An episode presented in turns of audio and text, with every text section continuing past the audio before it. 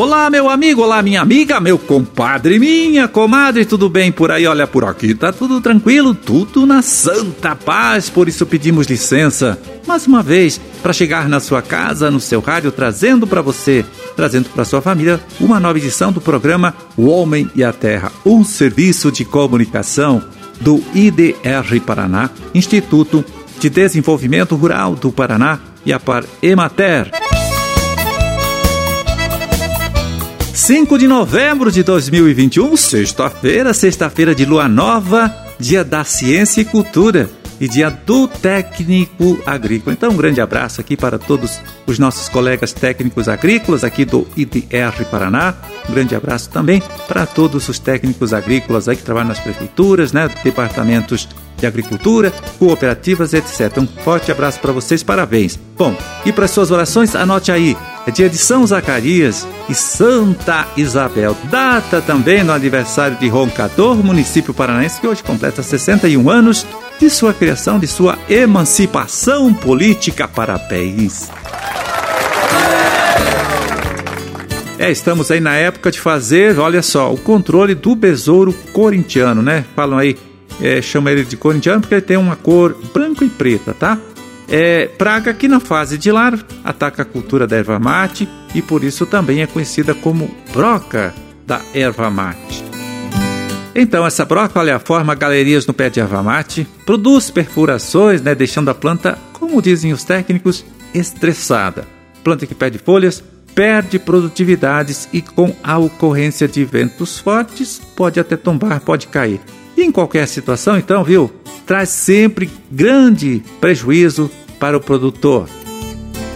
Bom, uma das práticas aí de controle que pode ser utilizada pelo produtor é a catação manual do besouro, né? Besouro corintiano adulto na plantação.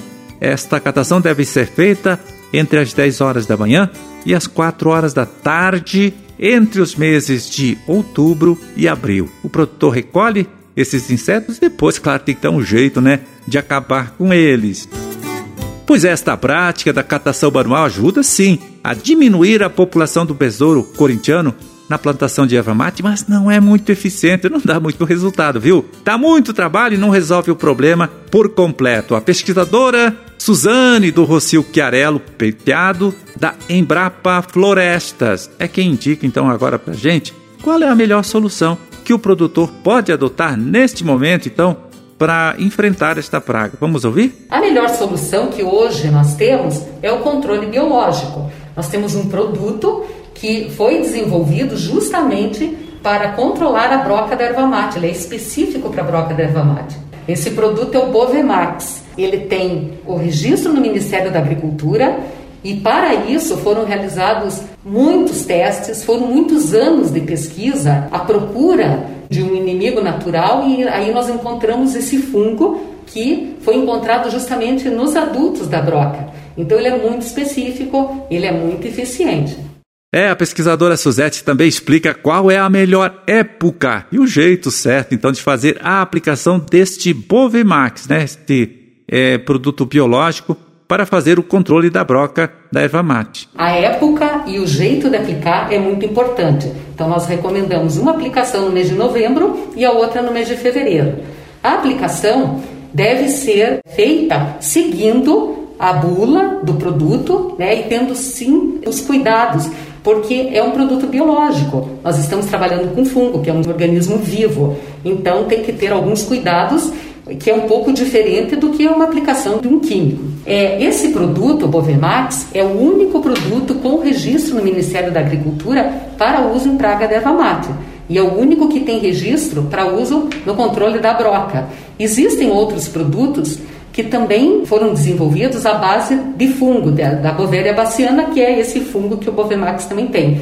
Mas ele não é específico para broca. Então não adianta utilizar outros produtos. O recomendado é o Obavemax, que tem o registro no Ministério da Agricultura.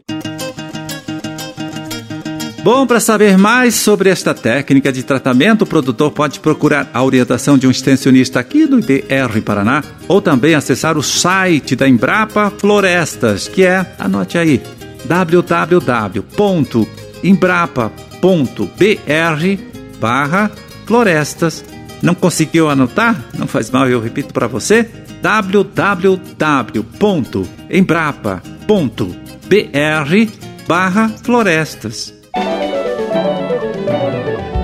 E agora, para saber como vai ficar o tempo nesses próximos dias, nesta próxima semana, aqui em nosso estado, vamos chamar mais uma vez a participação, a colaboração do agrometeorologista Luiz Renato Lazinski. Vamos lá, Lazinski, explica pra gente. Olá, Marildo. Olá, amigos do programa Homem à Terra. Estamos aqui mais uma vez aí para falar um pouco de tempo sobre o clima. Tivemos bastante chuva no final de semana, não é? No feriado. Mas enfim, o tempo estabilizou, tempo bom, principalmente para quem tem atividade no campo, para agricultura. O tempo está muito bom, né, para essas atividades ao ar livre, Amarildo. As chuvas também foram muito boas. Nós estamos aí com boa umidade no solo, ou seja, o clima tem contribuído bastante ultimamente aí para o bom desenvolvimento das nossas lavouras aí que estão iniciando nessa safra de verão. Hoje, sexta-feira, o tempo permanece bom, não há previsão assim de chuva, não é? Nós vamos ter o sol predominando na maior parte do dia e volta a fazer muito calor. A temperatura sobe bastante as máximas, principalmente no oeste e no norte do Paraná, e em função desse calor, sempre chance dessas pancadas de chuva entre final da tarde e noite, essas pancadas de chuva isoladas, essas chuvas de verão, não é? Mas se tivermos aí, vão ser em áreas bem isoladas. Amanhã segue do mesmo ritmo, sábado com tempo bom, tempo firme,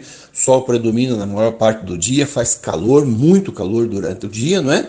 E em função disso também, chance dessas pancadas de chuva entre o final da tarde e início da noite, mas como eu falei, em áreas bem isoladas. Pega num canto, não pega no outro, e volumes aí que não são muito altos. Entre domingo, nós vamos ter aí a passagem de uma frente fria, mas mais pelo oceano, Marildo. Essa frente fria vem com fraca atividade, deve deixar o tempo aí com uma nebulosidade um pouco mais forte, não é mais intensa durante o dia. Nós vamos ter, na verdade, aí sol ainda pela manhã e no decorrer da tarde a nebulosidade aumenta um pouco mais e a chance um pouco maior de chuva entre a tarde e a noite. Chuvas que inclusive podem vir acompanhadas de alguma trovoada, alguma rajada de vento um pouco mais forte. E as temperaturas também diminuem um pouco. E a partir de segunda-feira, como eu falei, essa frente fria de fraca atividade, ela já perde força, já se dissipa no oceano e voltamos aí ter aí o predomínio dessa massa de ar mais quente, mais seca e vamos ter a próxima semana de segunda, terça, ou seja, até de segunda até o próximo final de semana, tempo firme, tempo bom, o sol predomina na maior parte do dia, não é? E volta a fazer calor principalmente à tarde, aí com chance dessas pancadas de chuva entre o final do dia e a noite que podem vir acompanhadas de trovoadas. Mas vale ressaltar, essas pancadas de chuva ocorrem em áreas isoladas, muitas áreas do estado devem passar sem chuva. Então, partir de agora, a tendência é que as precipitações diminuam e quando nós tivermos chuva, os volumes devem ser bem menores, tá certo? Nós estamos aí sob a influência desse fenômeno climático Laninha, que vem aí, influenciou o clima na última safra de verão, deve influenciar também ao longo dessa nossa próxima safra de verão. E a tendência é que agora, no mês de novembro, as chuvas diminuam, diferente do que aconteceu em outubro, que nós tivemos aí volumes bem expressivos de chuva nós que estávamos precisando, né? E como nós falamos com relação às temperaturas, voltam a subir bastante, vai fazer muito calor. As máximas hoje e amanhã chegam em torno de 34, 35 graus ali no oeste, no norte norte do Paraná e nas outras áreas as máximas chegam aí bem próximo dos 30 graus, como eu disse, fazendo bastante calor. A partir de domingo, então, a tendência é que essas temperaturas caiam um pouquinho, não é? Mas voltam a subir ao longo da próxima semana, segunda, terça-feira, gradativamente nós vamos ter um aumento das temperaturas e vamos ter uma próxima semana com temperaturas aí bem mais altas do que nós temos observado nesses últimos dias. Então, Marildo, eram essas as informações, vai ser um tempo aí muito bom dos próximos dias para atividade no campo para quem tem que fazer tratamento, para quem tem que continuar o plantio, ou seja, para atividade ao ar livre, vai ser um tempo bastante favorável, tá certo? Um grande abraço a você e um bom final de semana a todos. Valeu, Lazinski. Olha, muito obrigado. Um forte abraço para você também. Bom final de semana e até a próxima terça. Bom, terminamos a nossa empreitada de hoje. Vamos ficando por aqui então, desejando, né, torcendo para que todos vocês aí Tenham uma ótima sexta-feira, né? Um excelente final de semana também, claro. E até a próxima segunda, quando estaremos de volta aqui de novo, mais uma vez trazendo para você e toda a sua família, para todo mundo aí, mais uma nova edição do programa O Homem e a Terra. Um forte abraço, fiquem todos com Deus e até lá.